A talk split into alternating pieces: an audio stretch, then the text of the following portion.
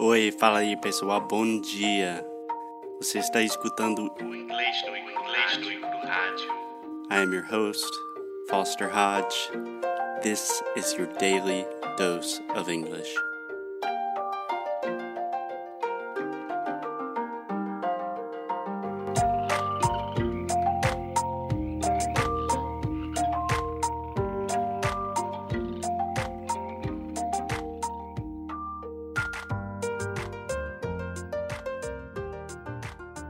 Um, hey, Alexia. I can't believe this. Hi, Foster. Why are you laughing? This is the fourth time that we try to start this podcast and you do the same thing.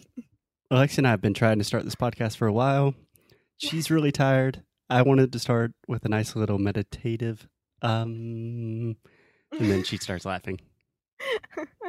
and you can't handle yourself as well. Yeah, I can't control myself. So Alexia, why am I doing this? Why am I going um because you just came from yoga class. Yes, I just came back from a yoga class. Feel very zen, feel relaxed. Legs hurt. extremely tired. but I feel good. yes, you just started with that, right? Yeah, kind of. So, somewhat of a long story, but the short version is I've been interested in yoga and meditation and mindfulness for a few years now. Mindfulness? Yeah. Do you know what mindfulness is? I do, but I don't think most people know. Okay. Um, mindfulness is kind of a ambiguous word nowadays because a lot of people use it for different things. But for me, essentially, it's just the act of being a little more present about your thoughts, that kind of stuff. You know? Aham. Like um reconhecimento pessoal, emocional, físico, everything that you could do for yourself. Yeah, yeah, more or less. A lot of people have different definitions. I have done yoga kind of off and on for the last few years. And when we were traveling and different things happened, I stopped doing yoga until like last week. So it's more off than on, amor. I said off and on, sometimes on. Maybe It's a little more, off. and yes, that's what I'm talking. Okay, we don't have to be too precise about my exercise habits. Alexia, I wanted to talk about this because I know it's something you've had a little experience with, with meditation, mindfulness. Every time that I go to yoga or every time I meditate, I feel so much better. I always feel really good. So I want to talk about it, spread the love. Okay.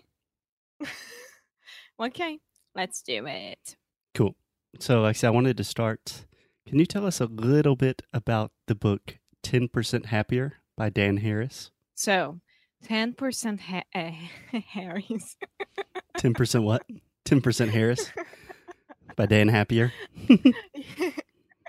10% happier is um uh the writer is a journalist Jour- journalist Yeah. right He's actually the co host for Good Morning America, a very popular morning show on ABC. yeah and he used to suffer from anxiety depression and everything right Yeah. so okay go ahead then i know you want to I really want to tell the story. I love Dan oh Harris. my god i don't know why you asked me to do it I was just trying to get participation from everyone. Yeah, so Dan Harris, he's a famous American journalist. He got started with this whole idea of meditation because he had a really bad panic attack on air on Good Morning America.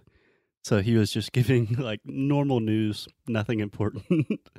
and you can find it now on youtube to watch it yeah, if you if search don't for panic attack on YouTube, it's like the first thing that comes up. There's like 20 million views. And it's just a Yeah. Clearly having a panic attack. He's super anxious. It's really awkward to watch. But after that, he started meditating and he wrote a book called 10% Happier, which is kind of like a oh, I'm going to sneeze.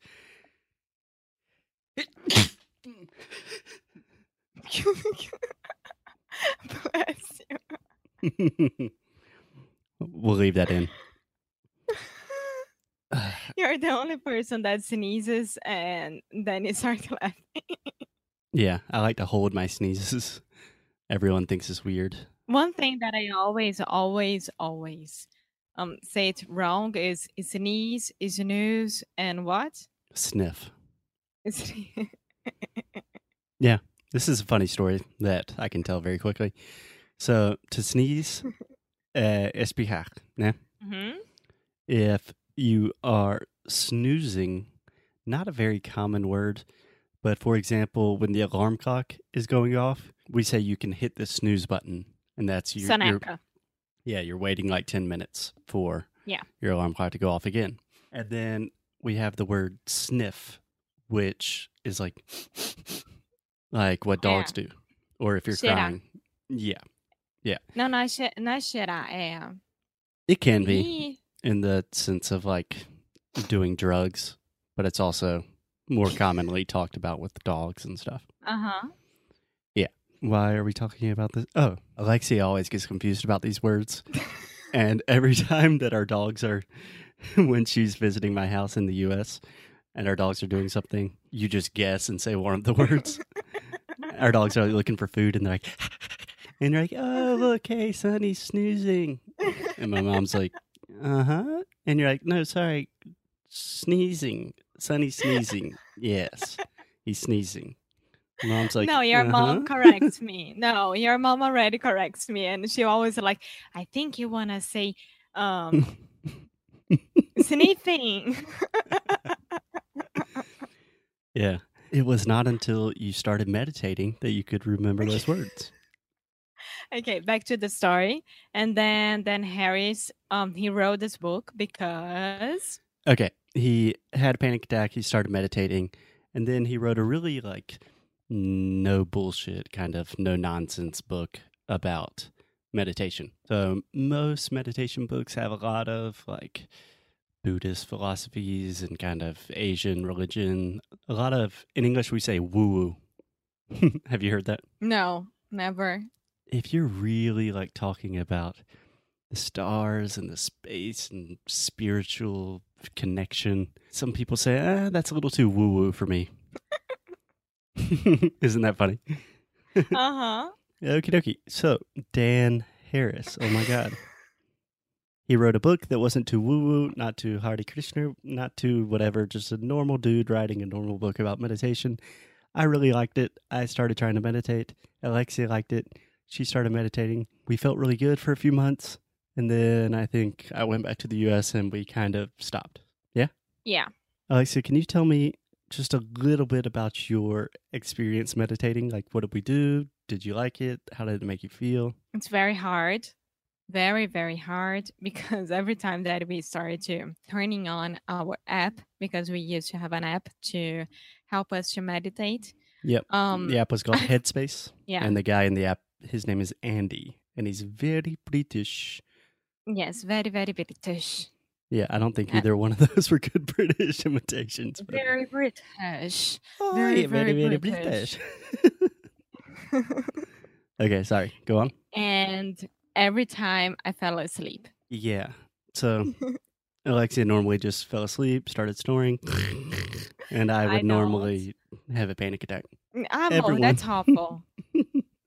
No, but it's Stop super, lying. super difficult. Super difficult. yes, it's super difficult because first of all, I started to listen to someone saying things in a foreign language that I wasn't trying to pay attention that much because I was really, really sleepy.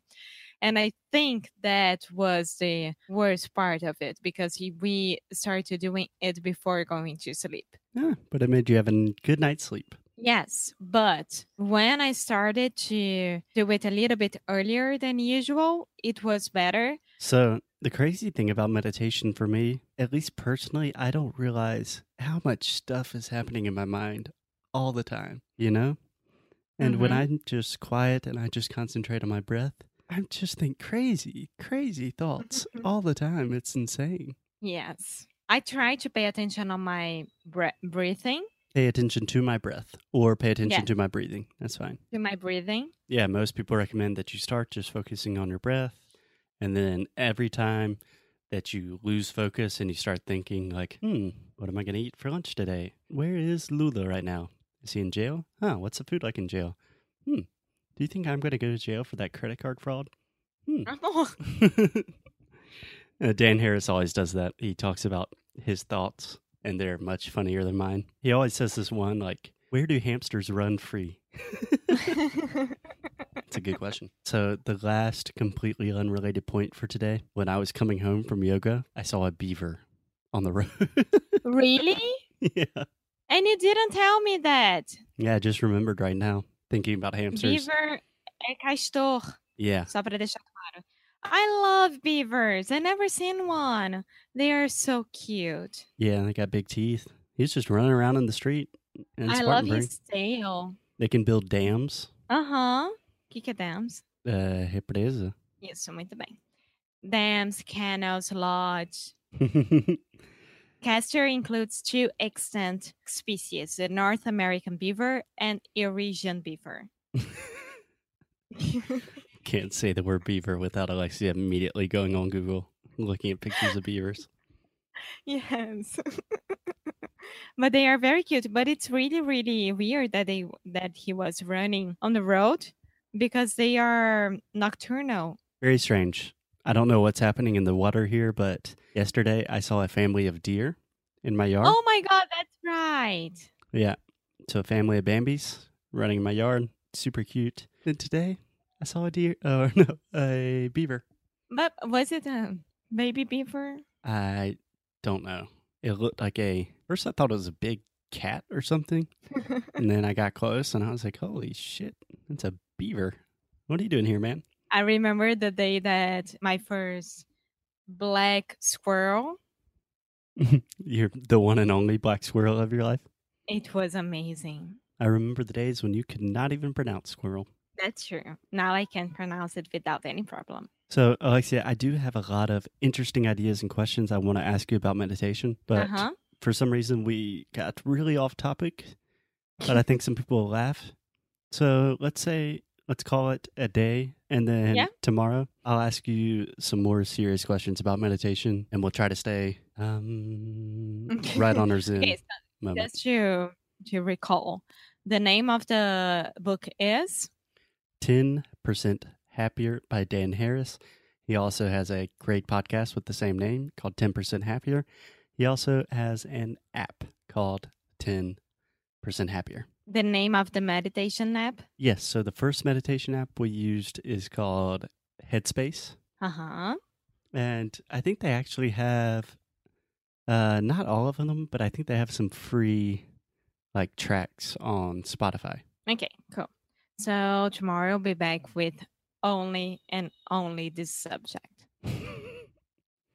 okay. I will see you tomorrow, Alexia. Ciao. Bye.